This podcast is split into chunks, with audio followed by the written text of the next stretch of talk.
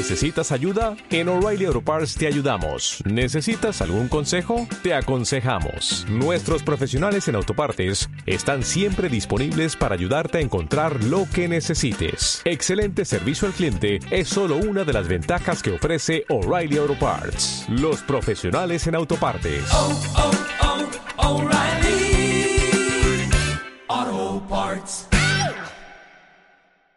Hoy te voy a hablar de cinco claves para tu transformación personal. Vas a ver que son muy poderosas y únicamente que apliques una de ellas va a marcar la diferencia.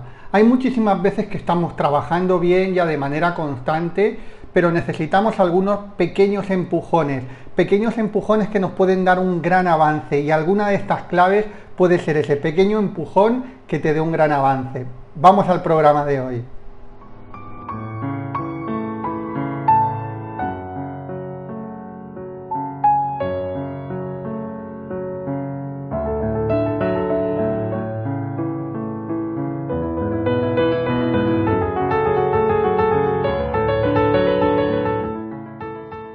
¿Qué tal, estrellas de conciencia? Bienvenidos, bienvenidas. Estamos un día más en el programa Estrellas de Conciencia. Todos los días estamos de lunes a sábado con contenido, bueno, de lunes a domingo con contenido en mi YouTube. Unos días programa Estrellas de Conciencia, otros días videoclase de 8, 10, 12 minutos y los domingos con una práctica conjunta. Si estás ahora en YouTube y todavía no estás suscrito, vas a ver ahí el botoncito para suscribirte y activa las notificaciones para no perder absolutamente nada. Y bueno, hoy vamos a un tema muy importante. Te decía en la introducción, hay veces que uno va trabajando bien, va avanzando, a veces nota el avance un poquito más, otras veces un poquito menos, pero ya va haciendo un buen trabajo. Y hay algunos momentos donde tenemos algunas revelaciones que si aplicamos estas revelaciones y sobre todo las integramos, ahí puede haber un cambio exponencial en nuestra vida. Porque los cambios exponenciales ocurren, pero hay que entender cómo ocurren los cambios exponenciales, porque a veces se confunde. Uno piensa que un cambio exponencial es que no hace nada, un día hace algo y tiene un crecimiento muy alto. Y eso no es así, ni en el desarrollo interior, ni en el despertar espiritual, ni en absolutamente ninguna disciplina. ¿Cómo ocurre un crecimiento exponencial que sí que ocurren a veces? Es cuando uno está trabajando bien, está sembrando, lo que muchas veces te represento, te digo como el bambú japonés, ¿verdad? Que eh, está sembrando, sembrando, sembrando, eh, y está creando raíces y no se ve cómo crece durante los primeros años de vida el bambú, pero está creando unas raíces muy fuertes. Pero hay un momento que sucede algo, que hay un crecimiento exponencial. Bueno, pues ese crecimiento exponencial sucede y ocurre, pero tiene que haber un trabajo previo, si no es muy difícil o prácticamente imposible. ¿no? Lo que muchas veces vemos solamente eh, del de fuera. Vemos, por ejemplo, que alguien en un área ha crecido mucho y decimos, mira, ha crecido como la espuma, no, pero esa persona lleva sembrando muchísimo tiempo, pero sí ha habido a lo mejor alguna acción en los últimos meses que le ha hecho que tenga un crecimiento exponencial, pero no por hacer esa acción únicamente, sino por todo el trabajo interior, ¿vale? Decirme si, seguís, si me seguís en esto, que los crecimientos exponenciales existen siempre y cuando haya unas raíces bien creadas y una base de trabajo interior. Anótamelo ahí, tanto si estás en el vivo como en la grabación. Entonces, dicho esto, que los crecimientos exponenciales eh, existen, hoy vamos a ver cinco claves que algunas de ellas, si las integras, pueden ayudarte en ese crecimiento exponencial también. Porque muchas veces estamos a lo mejor entendiendo cosas pero no integrándolas. Algunas veces estamos haciendo algún un trabajo, pero por otro lado estamos haciendo otras cosas que nos bloquean ese crecimiento o nos bloquean esa sanación. Por lo tanto, estate atenta a estas cinco cosas porque alguna de ellas puede, puede ser que puedan modificarla. Recuerda que te digo en, tanto en mis vídeos como en mi podcast, te digo que muchas veces no es necesario que apliques todo lo que te voy a explicar, sino que agarres una cosa y la apliques de manera consistente y la integres de verdad. Cuando digo apliques, quiere decir que reflexiones, si es una técnica, lógicamente que hagas la técnica, pero si en el caso de hoy son unas enseñanzas, pues que agarres esa enseñanza y la estés teniendo en cuenta durante los próximos días, semanas, meses. Yo muchas veces os pregunto, ¿cuál vais a aplicar? Y hay veces que me decís, voy a aplicar las 5, Javier. Pero en el día a día, estar pendiente de todo a veces es complicado. Por lo tanto, es mucho más importante agarrar una, estarla aplicando de verdad esa enseñanza, reflexionando sobre ella, viendo cómo reacciona uno en su vida, teniéndola en cuenta durante un buen tiempo y cuando se integre, entonces ir a otra. Porque las enseñanzas de evolución interior no solamente un conocimiento intelectual que yo entiendo algo y ya está. Si fuera tan sencillo, estaríamos todos elevados por las nubes, ¿verdad? Pero no es tan sencillo como entender algo intelectualmente y ya está, sino tiene que hacer un clic dentro en el que tiene que haber una integración profunda de esa enseñanza. Y la integración profunda de la enseñanza es a través de la repetición, no hay otra manera. ¿Sí? Muy bien, pues venga, vamos a ir a hablar una a una de las cinco. Si lo estás escuchando en vivo, estamos en la segunda quincena del mes de julio del 2022. Me estáis preguntando, estáis escribiendo mucho, tanto a la escuela Reiki en tu vida como a nosotros en privado en las redes sociales. Y para preguntar sobre la formación de nivel 1, nivel 2 más módulo terapeuta, y tenemos las plazas cubiertas, ¿vale? Están las plazas agotadas te voy a dejar luego el enlace en descripción y en primer comentario fijado por si quieres asegurarte para la siguiente convocatoria. Pero a día de hoy, si lo estás escuchando en, vivo, lógicamente si lo escuchas un mes después, bueno, igualmente siempre vete al enlace porque en el enlace te dirá, una, si están las plazas cubiertas, cómo puedes hacer para asegurar para la siguiente, o dos, si, están si hay plazas disponibles, pues puedes ver cómo reservar la plaza y cuándo se cierra la inscripción, ¿vale? Si lo estás escuchando en vivo, están las plazas agotadas, pero vas a ver la posibilidad para ah, la siguiente convocatoria. Bueno, venga, vamos a la primera de todas. La primera enseñanza de las cinco claves para la transformación personal. Te la pongo en una frase y luego la vamos a. vas a ver qué relación tiene con, con, con algo que es importantísimo dentro del, camino de trabajo interior. Yo te lo defino como prefiero, pero no necesito para ser feliz. La, la, primera pon prefiero, pero no necesito para ser feliz. Muy bien. Esto está relacionado con una de las enseñanzas que los maestros ya llevan miles de años diciendo que es importantísima, que es con el desapego. ¿Vale? Si quieres, si estás tomando nota, te puedes poner como prefiero, pero no necesito para ser feliz y entre paréntesis, desapego. Y esto es aplicable a todos. Una persona puede querer tener una relación de pareja y es totalmente legítimo. Uno dice, oye, prefiero tener una relación de pareja, pero acto seguido tiene que entender de manera muy clara que no la necesita para ser feliz. No necesitas una relación de pareja para ser feliz. Prefiero tener una gran, cantidad de dinero, pero no lo necesito para ser feliz. ¿Sí? Esto es súper importante. Prefiero, pero no necesito. Prefiero tener eh, pues mucha comodidad en esto, pero no la necesito para ser feliz. Prefiero cualquier cosa que quieras en tu vida, cualquier cosa que anheles, cualquier objetivo que tengas, tienes que tener muy en claro para que no te genere sufrimiento que es totalmente legítimo que vayas a por él, que lo puedes conseguir, que tiene el derecho a trabajar por él y que está muy bien que lo hagas porque tenemos que tener deseos, pero no lo necesitas para ser feliz. Porque la felicidad es algo interno. Tú tienes que hacer el trabajo para activar esa felicidad interna. Porque si no, va a ser una felicidad totalmente efímera, porque si tengo pareja soy feliz y si no tengo soy infeliz. Si tengo bastante dinero sobrante soy feliz y si no lo tengo soy infeliz. Incluso con el estado de salud. Es muy habitual y muy normal incluso decir, para ser feliz necesito tener un buen estado de salud, pero yo te puedo asegurar que tú puedes ser feliz sin tener un buen estado de salud. Y eso no quita que quieras sanar. Estás en todo tu derecho y además en la obligación de querer hacerlo. ¿Sí? Pero prefieres estar sano, pero si puntualmente no lo estás, también puedes ser feliz. Y es revolucionario, es muy revolucionario y la sociedad y nuestras creencias, y a lo mejor tus creencias te van a decir que no, que eso no es posible. Pero te lo puedo asegurar, o sea, yo te puedo decir que los momentos de más paz y de más realización los viví en un momento de práctica muy intensa de autorreiki y meditación cuando no tenía un estado de salud óptimo. Pero estaba haciendo un profundo trabajo interior conmigo mío, no había sanado, pero sentía una gran felicidad interna. Y es posible, y es posible, y tú puedes ver los ejemplos. Te puedes encontrar con personas que a lo mejor le han diagnosticado una enfermedad y tiene una sonrisa de oreja a oreja.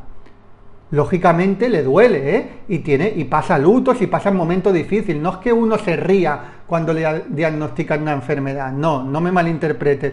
Cuando uno le diagnostican una enfermedad, le sienta mal como a todo el mundo. Pero una vez pasa el periodo, si se está haciendo un profundo trabajo interior, puede vivir con eso de una sonrisa de oreja a oreja. Pero te puedes encontrar con personas que aparentemente no le han diagnosticado nada y están amargados. Por lo tanto, eso nos está demostrando que la verdadera felicidad no, no va sujeto a un estado, no va sujeto a una relación, no va sujeto a tener más o menos dinero. Claro que vas a querer tener un perfecto estado de salud y tienes que trabajar para ello. Claro que vas a tener, querer tener, si lo deseas, una relación de pareja extraordinaria y vas a trabajar para ello. Claro que eh, puedes tener eh, dinero sobrante para vivir bien y de manera cómoda y tienes que trabajar para ello. Claro que sí pero tú puedes ser feliz independientemente de eso, ¿vale? Y eso es lo que todos los maestros han intentado explicar como el desapego de las cosas. ¿Qué pasa? Que cuando nos apegamos a algo, tarde o temprano va a tener sufrimiento. Cuando nos apegamos a algo asociando que ese algo nos va a traer la felicidad, tarde o temprano va a haber sufrimiento. Por lo tanto, el apego trae sufrimiento, el desapego trae paz. Pero es importante que se entienda, el desapego no significa la renuncia a eso que tú quieres, porque hay muchas veces que confundimos desapego con renuncia. No, no, yo ya no quiero relaciones eh, de pareja porque me hacen sufrir. Bueno, entonces eso no es desapego, eso es que estás renunciando, eso es el camino fácil. El camino fácil es no quiero relaciones de pareja porque me hacen sufrir. Eso no es desapego, eso es renuncia, eso es rendición. ¿Sí? Y yo lo que te propongo es desapego, pero no renuncia. Si tú quieres algo, trabaja para ello. Y porque te haya salido cuatro veces mal, no quiere decir que a la quinta te vaya a salir mal. ¿Vale? Así que primera enseñanza, prefiero, pero no necesito para ser feliz. Segunda enseñanza. Y esto algunas enseñanzas tradicionales de la India a veces han creado un poco de confusión con el tema de los deseos. Y la segunda enseñanza es que los deseos son buenos. Lo que no son buenos son los deseos con apego, pero los deseos con desapego son buenos. Y aquí te hablo yo de tres tipos de deseos. En una de, de mis enseñanzas, en uno de los volúmenes de Domina tu energía, te hablo de los tres tipos de deseos el deseo puramente egoico, que yo le llamo, el deseo correcto y el deseo divino. ¿Y qué deseos son mejor los deseos divinos? Te voy a hablar de manera rápida qué diferencia hay entre el deseo puramente egoico. El deseo puramente egoico que es que tú quieres algo para tu único beneficio. Y no te importa si eso va a ayudar a otros, incluso no te importa si eso a lo mejor puede perjudicar a otro. ¿sí? Solamente estás pensando en ti, tu meta es algo que únicamente piensas en ti, en ti, en ti, en ti, ese deseo egoico tarde o temprano va a traer sufrimiento. Este es el deseo de los que las tradiciones han dicho que hay que huir. El deseo principalmente egoico, porque tarde o temprano trae sufrimiento, ¿vale? Lo que pasa que luego cuando llegan las enseñanzas a veces se resumen y ya parece que todo deseo es malo, pero no, hay deseos buenos también, ¿vale? Pero el deseo puramente egoico no es ni malo ni bueno, sino es un deseo que tarde o temprano te va a traer sufrimiento, porque irse al extremo del ego trae sufrimiento. Ahora tenemos los segundos tipos de deseos, te he dicho, deseo puramente egoico, deseo correcto. ¿El deseo correcto cuál es? Es un deseo que también interviene bastante el ego, pero también está enfocado en poder ayudar a otras personas.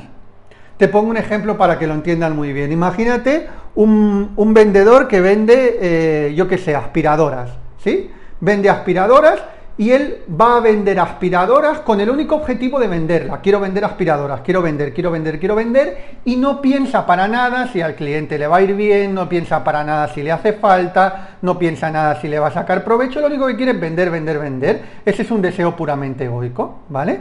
Y un deseo correcto, ¿cuál sería en este caso? Él quiere vender, está pensando en él, pero al mismo tiempo también le gustaría que esa persona le ayudara, incluso le pregunta de manera interesada en ver en qué le puede ayudar más, para ver cómo la puede utilizar, incluso le hace luego alguna llamada de seguimiento para ver si la está utilizando eh, o para asesorarle cualquier cosa o para ver si le puede ayudar en algo, ¿vale? Ese sería un deseo correcto.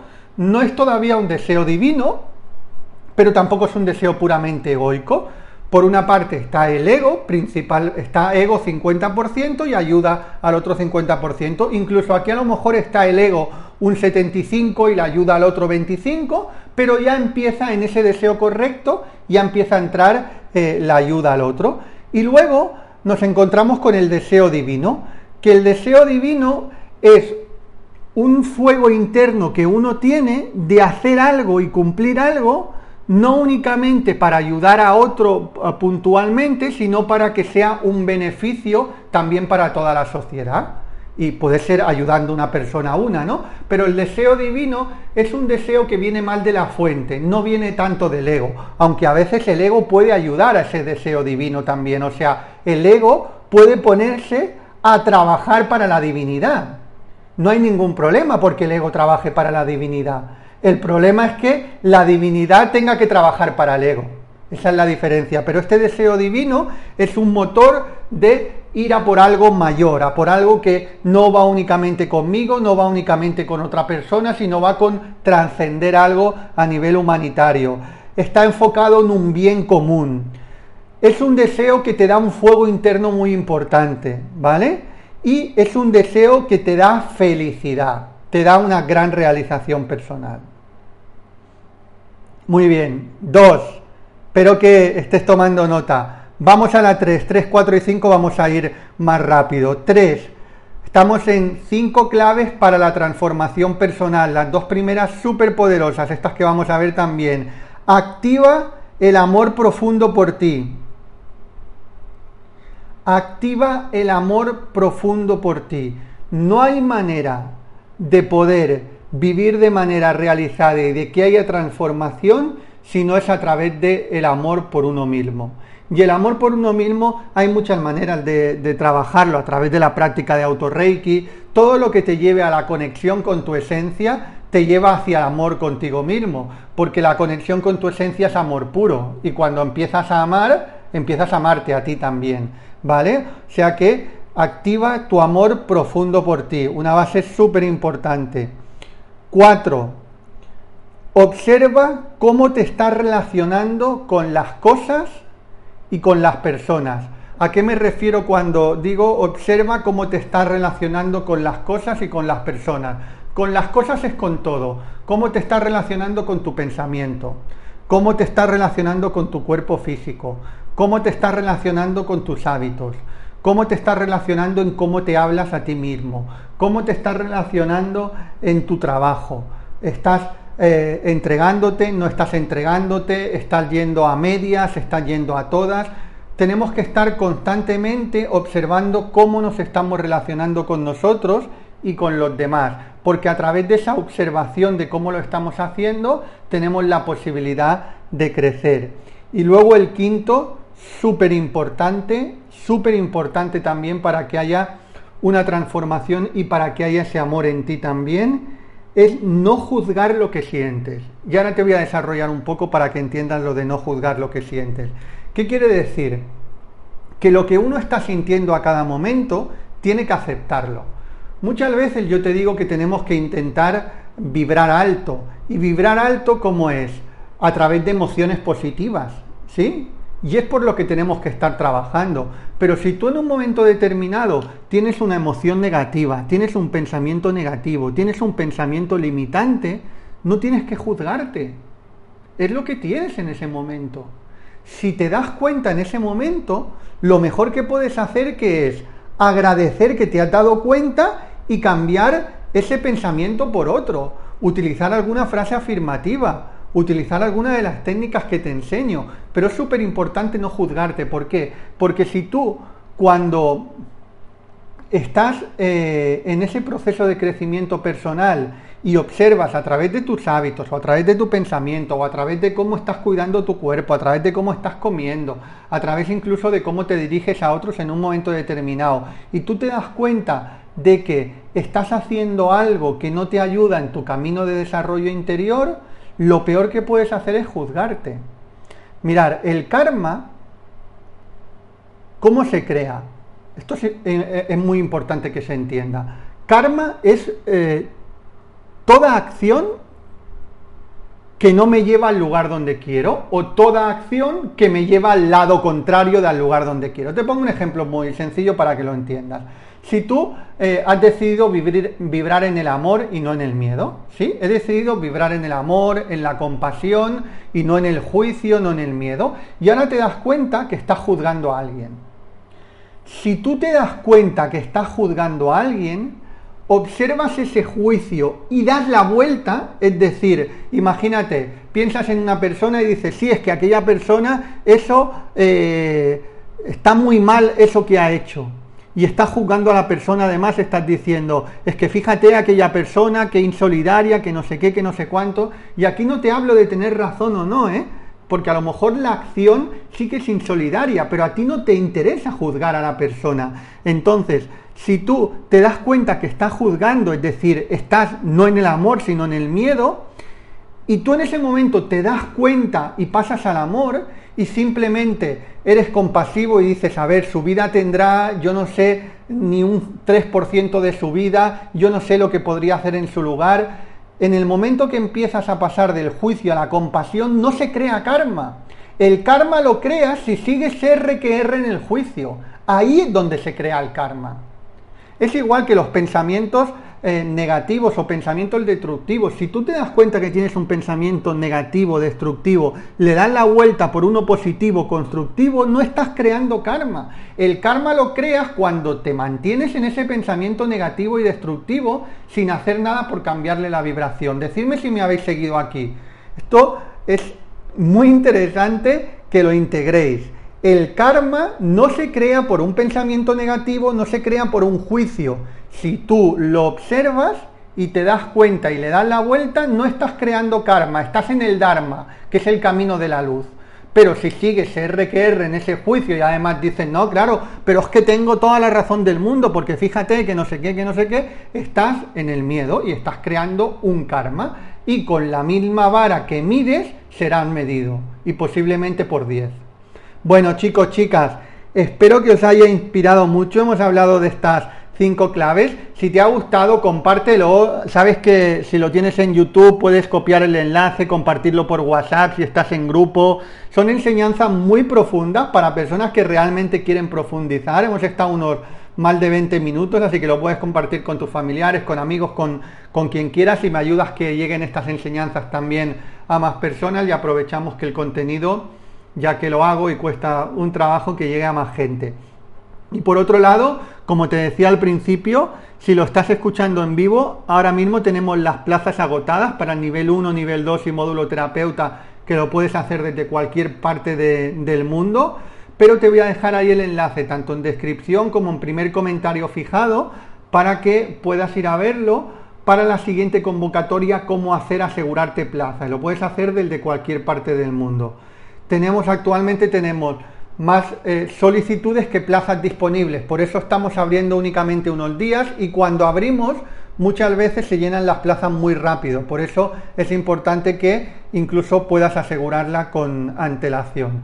Bueno, te mando un super abrazo. Si no encuentras el enlace puedes ir a la web de Reiki en tu vida www.reikientuvida.com reikientuvida.com Te mando un super abrazo. Recuerda que un mundo mejor es posible y empieza por ti ahora. Un abrazo.